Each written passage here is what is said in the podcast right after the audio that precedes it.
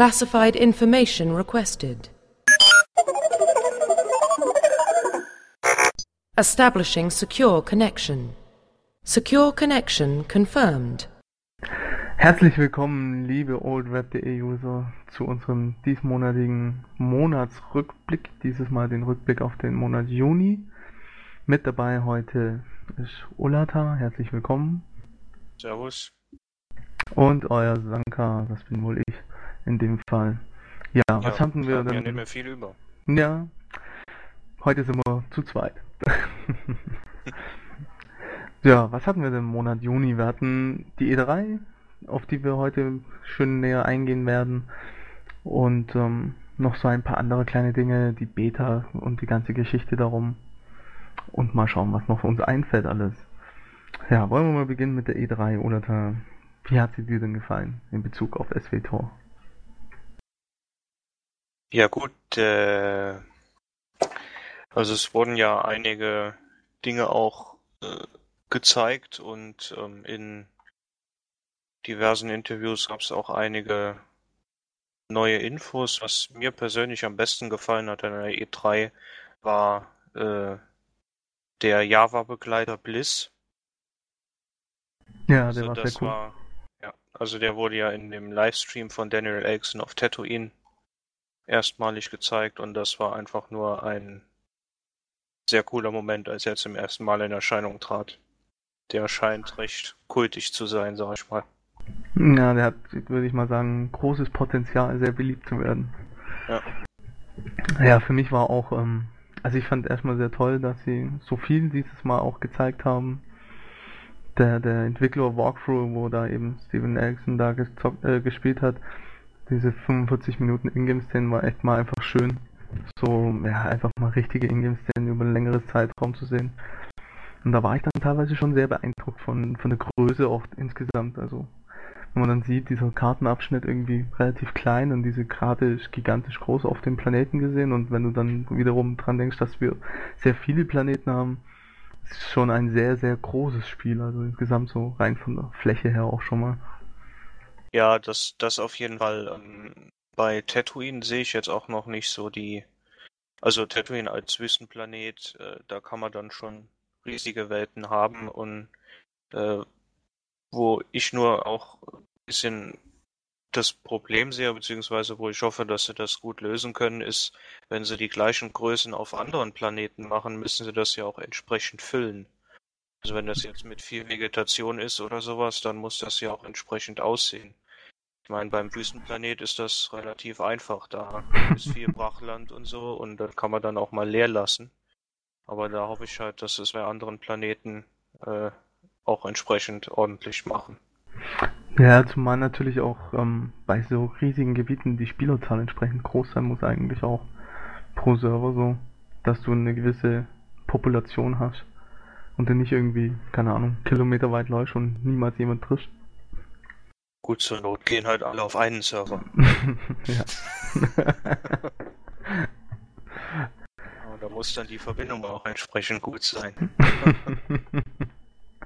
ja, naja, auf jeden Fall. Äh, aber stimmt schon. Und je nachdem, wie viele dann auch auf dem Server sind, äh, muss auch, also ich denke mal, da wird auch einiges an Anpassungen später erforderlich sein, wenn viele Leute drauf sind, auch was die Mobs angeht, Respawn-Zeiten oder sonst was.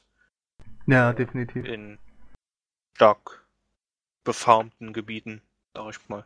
Ja. ja, auch gerade natürlich zum Anfang dann, wenn das Spiel rauskommt, ist natürlich eine größere Spawnrate wahrscheinlich erforderlich als später. Ja, weil die alle in mehr oder weniger gleichem Tempo vorangehen. Wobei es mhm. dann natürlich auch wieder geben, welche geben wird, die auf Speedrun machen und mhm. die anderen, die sich alles angucken. Ja, da ist wieder für jeden was dabei. Ja. Ich fand's ah. mal schön, die, die Quests einfach so, also in diesem Walkthrough hat man einfach sehr gut mal so ein bisschen gesehen, wie, wie wie das Stand so momentan ist, wobei das ja auch nicht irgendwie der aktuellste Bild war, den es vom Star Wars momentan gibt. Aber man hat schon gesehen, die Animationen sind schon wesentlich, wesentlich äh, flüssiger als noch früher.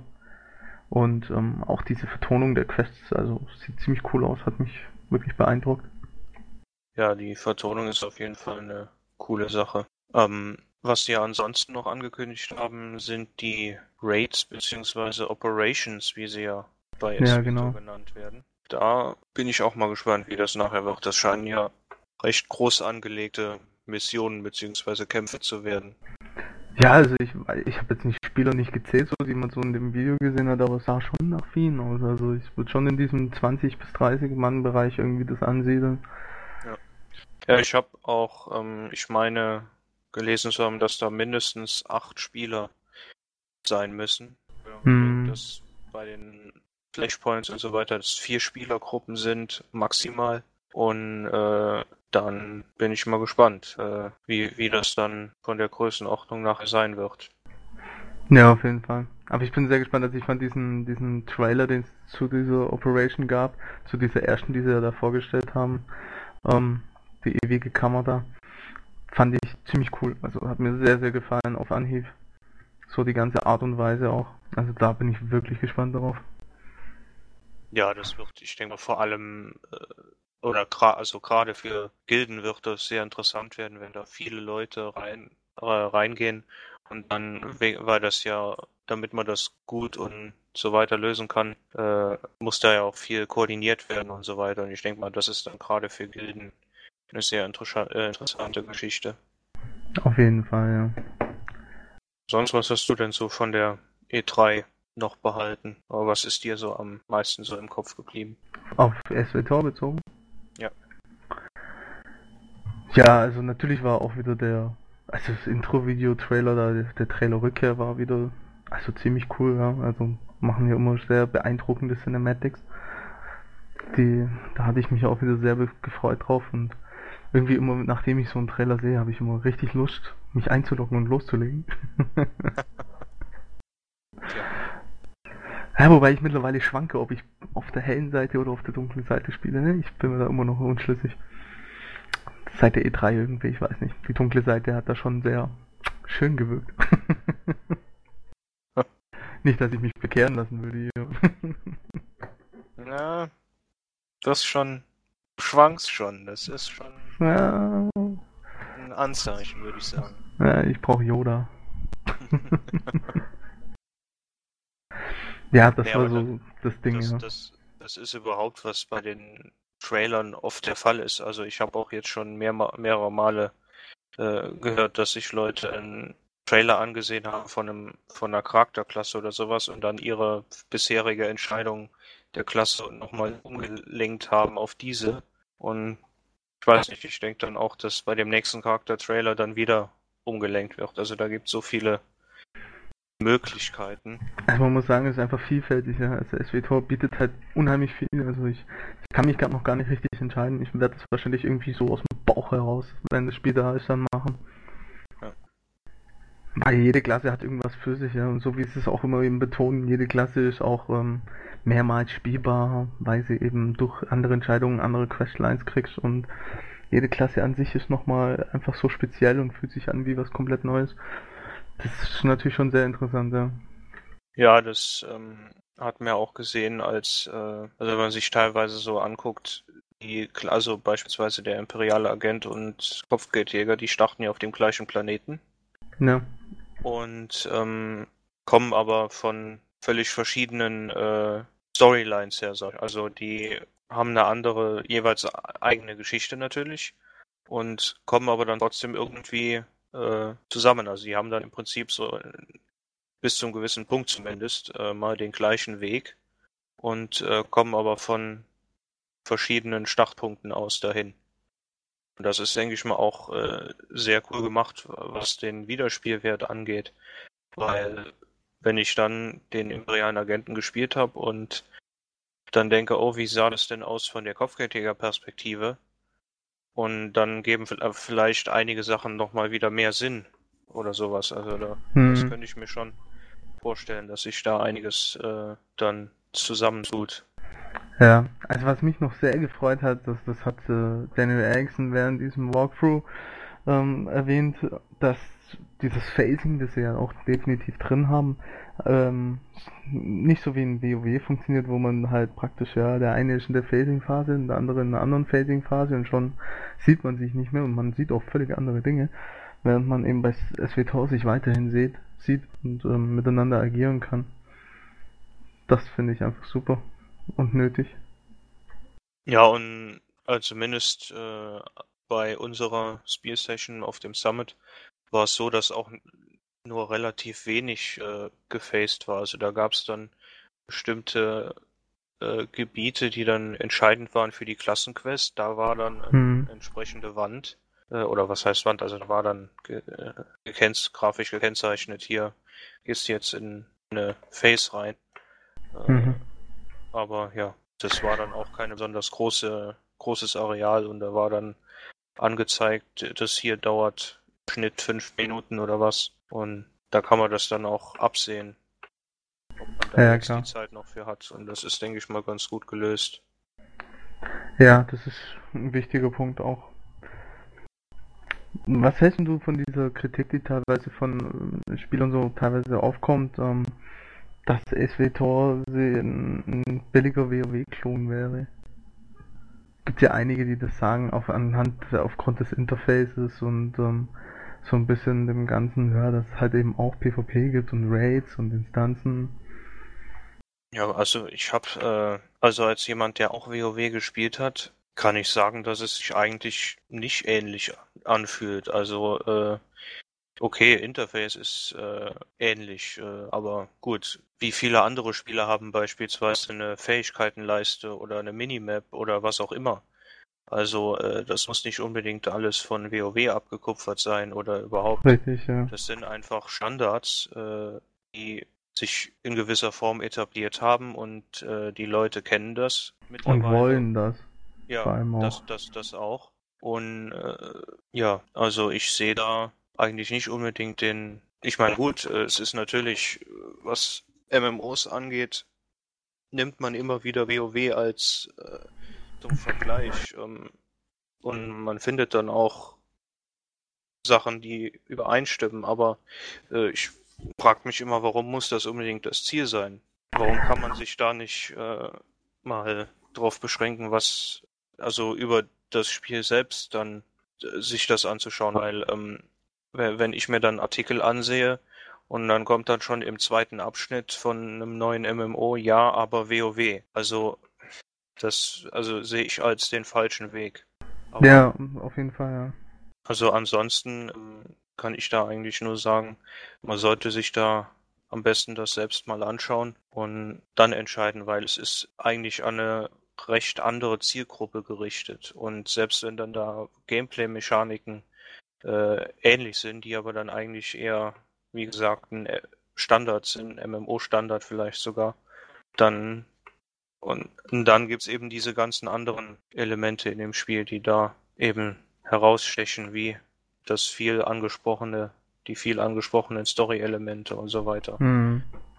Es ist da, dadurch ist es auch eine andere Zielgruppe und gut, die Grafik sagt vielleicht nicht jedem zu oder sonst was, aber das ist, also für mich persönlich ist das auch nicht das Wichtigste da. Ja, definitiv. Also ich, ich bin auch so ein bisschen der Meinung, ähm, dass es irgendwie überspitzt ausgedrückt ist, irgendwie zu sagen, ja, das ist ein WoW-Klon. Ich meine, klar, man, also ich, ich sag immer, lieber gut kopiert als schlecht selber gemacht, sozusagen. Ich meine, wenn sie jetzt irgendwie beim Interface etwas völlig Verrücktes Neues ausprobiert hätten, ja, und das wäre völlig in die Hose gegangen, hätte sich auch jeder beschwert und hätte gesagt, warum, warum seid ihr nicht so klug und nehmt einfach das, was sich bewährt hat jetzt über die Jahre und die Spieler gerne haben und damit auch gut klarkommen. Also finde ich lieber solche Wege einfach gut, ja, und sie setzen sich ja schon einfach durch gewisse Punkte auch nochmal ab und gehen ihren eigenen Weg. Und ich glaube, man muss Spiele eigentlich immer für sich selber betrachten und den Vergleich immer nicht so fortzuziehen, sondern vielleicht man kann später irgendwie den Vergleich ziehen, aber erstmal ein bisschen selber neutral, objektiv ans Spiel rangehen und spielen und probieren und dann gucken, ob es einem persönlich zusagt. Ja, und ich, also ich denke auch, Ziel von, äh, gerade von MMOs ist es ja, dass die den Spieler äh, reinziehen, also dass die Spieler sich wirklich da in ihrer Rolle fühlen und, Hm. äh, und so weiter. Und das schafft SWTOR eigentlich, also bei mir zumindest, haben die das relativ schnell geschafft.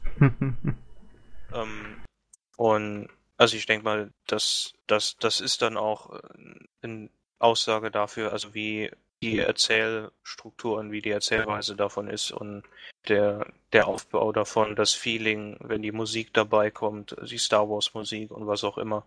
Und ich denke mal, also die Inszenierung ist in dem Fall dann doch äh, recht gut. Und wenn man das dann eben haben will und das in dem Spiel sucht, dann wird man das auch finden und wird das äh, sollte dann zumindest mal dem Spiel eine Chance geben. Definitiv, ja. Ja, was wir alle auf der E3 vielleicht so ein bisschen vermisst haben oder erhofft hatten sich viele, war ja irgendwie vielleicht eine Beta-Ankündigung. Oder ein oh. Release-Date. Oder ein Release-Date, ja. Die zwei Punkte, die so jeden Spieler momentan irgendwie auch nur ja, von träumen lassen, irgendwie sowas in der Richtung zu hören. Aber der Release-Date weiß ja, wenn der Zug kommt, dann kommt er. ja, das, das, das ist auch immer, wenn man das so liest, ja, wir beantworten mal ein paar Fragen. Nein, wir werden nichts zum Release-Date sagen. Und damit haben sich schon alle Fragen erledigt. Dann gehen 90% der Hände wieder runter. ja, genau, also das ist ja ein spannendes Thema. Aber ja, zu der ganzen Beta-Geschichte gab es ja dann eben noch einiges an Verwirrung auch im Nachhinein dann, nachdem ja der EA-CEO da auf der Pressekonferenz so ein bisschen so den Satz fallen lassen hat oder der dann auch so interpretiert wurde, dass halt Ende Juni die Beta irgendwie für die EU losgehen würde. Was ja dann im Nachhinein stark dementiert wurde. Ja, ich glaube, da hat auch nach der Meldung erstmal jeder in sein Postfach geguckt. Ich glaube auch, ja. Also ich weiß noch, ich war die ganze Nacht wach, weil ich ähm, ich habe im amerikanischen Forum mitgelesen und diesen Thread verfolgt, der das, den es dazu gab und das war sehr, sehr spannend irgendwie. Ich war irgendwann mal morgens um 5 waren wir bei Seite 160 oder so in dem Forum. Also wirklich Wahnsinn. Da hat man richtig gemerkt, boah, die Spielermenge, jetzt, jetzt sind sie alle, alle heiß drauf, jetzt wollen sie alle.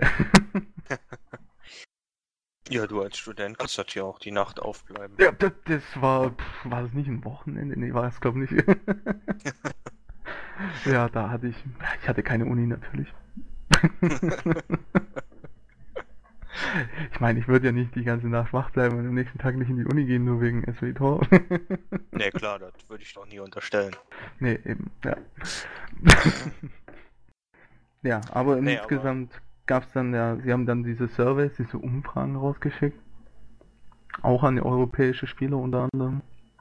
Ja, genau. Das wurde an sehr ausgewählte Leute geschickt, die ein bestimmtes äh, Profil oder was äh, hatten, also mhm. bestimmte Kriterien erfüllt haben und äh, das war dann auch äh, egal, in welcher Region die waren. Die wurden dann halt angeschrieben, sollten den das da ausfüllen und dann äh, ging das los. Aber das ist auch nur für ein für eine spezielle Art Test gewesen. Eine spezie für eine spezielle Form Game Testing oder was weil das hat Stephen Reed, meine ich, noch gesagt, dass, ähm, dass das eben nicht der allgemeine, das allgemeine Game Testing, der allgemeine Beta wäre, wo die dann zugelassen würden. Ja, ja, richtig. Es war eine kleine Einladungswelle, wenn man so will. Ja. Wo es momentan aber braucht, momentan braucht ihr eure Forschfächer aktuell nicht zu checken. Aktuell gibt es keine Einladungswelle in dem Sinne. Genau, also da ist momentan still wieder mal.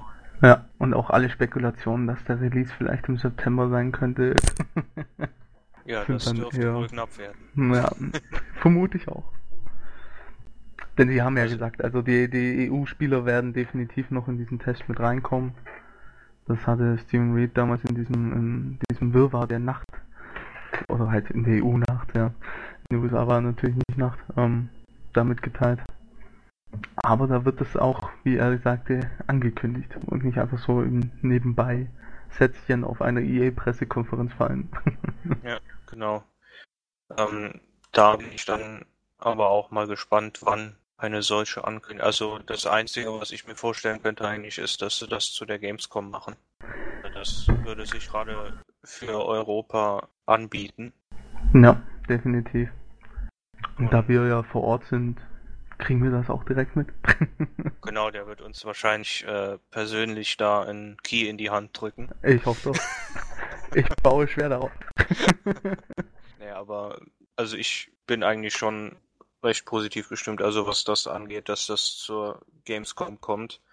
Wenn, wenn das bei der Gamescom nicht ist, dann glaube ich, äh, wird ich auch, also sehe seh ich auch äh, schwarz für ein Release noch dieses Jahr, weil wenn sie dann den entsprechende Beta oder Release Dates oder was nicht bei den großen Messen ankündigen, dann äh, wird es einfach noch eine Weile dauern. Ja, wobei ich aber schon davon ausgehe, dass etwas in der Richtung kommt, denn sie betonen ja zurzeit oder sind stärker immer am Betonen, andauernd in jeder Frage sind sie am Betonen, dass es dieses Jahr kommt oder dass sie absolut im Plan sind für dieses Jahr. Und ich denke auch in die Richtung wird es dann wahrscheinlich schon gehen. Also ich denke, das Weihnachtsgeschäft wäre für sie natürlich schon hochinteressant. Ja, das auf jeden Fall. Also da würden sie auf jeden Fall einige. Und es gibt ja auch schon die ersten Spekulationen, weil sie ja Star Wars Galaxis am 15. Dezember abschalten sozusagen. Also halt nicht sie ja, selber, aber das, halt. Das war, also als ich die Meldung gesehen habe, habe ich gedacht, oh je, wann ist der erste Beitrag schon Spekulation? Oder wie lange wird es dauern? ja, und das, es war ja klar, dass das kommt. Also es ist logisch. Ich meine, viele prophezeien dann da für diesen Tag das Release-Datum oder am 16. Dezember dann sozusagen. oder vielleicht auch eine Woche vorher, damit die Galaxy-Spieler noch Zeit haben zu packen. Genau, ja. Packt eure Sachen und kommt mal rüber. genau. Star Wars-Universum hat sich jetzt verändert. Ja, also äh, aber selbst wenn es damit nichts zu tun hat, ist es ja im Grunde genommen für, also für LucasArts sicherlich eine relativ gute Lösung. Also, äh, dass er da quasi das, äh, das, das, das, äh, wie heißt es, das von der, Sta von der, das Staffelholz übergibt. Ah, ja, diesen, ja, genau. Genau, das wollte ich sagen. Ähm, ja. ja. Auf der anderen Seite ist für die Spieler natürlich beschissen. Ja. Also für die Galaxy-Spieler, ähm, dass das Spiel abgeschaltet wird und. Ich glaube, das ist immer, egal wann ein Spiel abgeschaltet wird, ist immer ein, für den Spieler selber immer ein, ein schlechter Moment. Ja. Und die, Fra die Frage ist auch, ob das, also ich weiß nicht, ob das, wenn es wirklich an SW-Tour liegen würde, was natürlich keiner sagt oder sagen würde, äh, von den Offiziellen meine ich. Ja, klar. Dann so ich weiß nicht, ob das da eine richtige Entscheidung war, und zwar aus dem einfachen Grund, das ist ein andere, äh, Galaxies bedient eigentlich eine andere Zielgruppe, würde ich sagen. Ja, also und, und selbst wenn, dann, dann wäre sozusagen die, die Wahl ja immer noch dem Spieler freiwillig überlassen, ja. ja. Wenn er dann sagt, SWTOR gefällt mir, dann kann er ja immer noch freiwillig wechseln. Und wenn man dann nicht hätte die Lösung, also wenn es unter, unter welchen Umständen auch immer irgendwie zusammenhängen würde, dann hätte man natürlich auch Galaxy einfach noch ein bisschen laufen lassen können, dann hätte dann gucken können, ob die Leute von Galaxies auf SWTOR wechseln und wenn man dann gesehen hätte, da gibt es fast keine Spieler mehr oder die mhm. Spielerzahl ist so gering, dann abzuschalten. Und diese, also ich meine gut, beide wollen natürlich den Star Wars Fan an sich äh, ja. haben und ja, vielleicht wird da dann der ein oder andere reine Star Wars-Fan wird dann wechseln. Äh, ansonsten wird man sehen, was das für Auswirkungen hat und ob da Abschaltung und Release-Date, wie nahe das beieinander liegen wird. Weil 15. Dezember wird auch schon ein bisschen knapp fürs Weihnachtsgeschäft. Ja, aber ich bin gespannt. Darf man auf jeden Fall sehr wieder mal sehr spannend verfolgen und ja, wir warten weiter sehnsüchtig auf Beta oder Release Date oder beides. genau. Ja, jetzt zum guten Schluss noch Werbung in eigener Sache, so ein bisschen. Was? Äh, ja, man glaubt es kaum. Unsere eh Dürfen schon wunderschön. Ja, natürlich, doch, doch. wir sind ja die rechte Inhaber, also dürfen wir es auch. ja, zu unserer eh schon wunderschönen Seite. ähm, haben wir jetzt das auch noch. Dich nicht. Nee, nee, nee.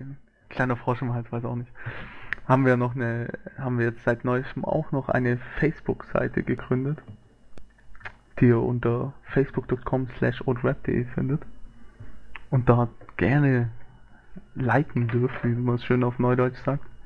Und da findet ihr auch immer interessante Beiträge, die oder eben euch darauf hinweisen, dass neue News da sind auf unserer Homepage, unserer Hauptseite.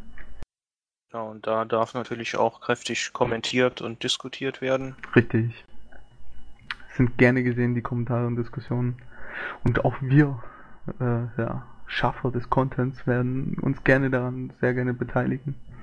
Genau. Wer weiß, was da noch alles kommen kann. Richtig. Man könnte mal sehen. Hm? Tja, dann sage ich mal Dankeschön, Ulata. Ja, bitte gern geschehen. Richtig. Und danke, liebe Zuhörer, fürs Zuhören und bis zum nächsten Monat Juli. Und wir sind wieder gespannt, was dort uns die Freitag-Updates an neuem Zeug bringen werden. Na, vielleicht können wir im nächsten Rückblick schon über das Release-Date reden. Ja, was wenn das mal nicht Tolles angekündigt wäre. wurde. Ja. Also meine Glaskugel sagt zwar August, aber okay, vielleicht, ja, wer weiß. Ja, vielleicht doch sich die Glaskugel.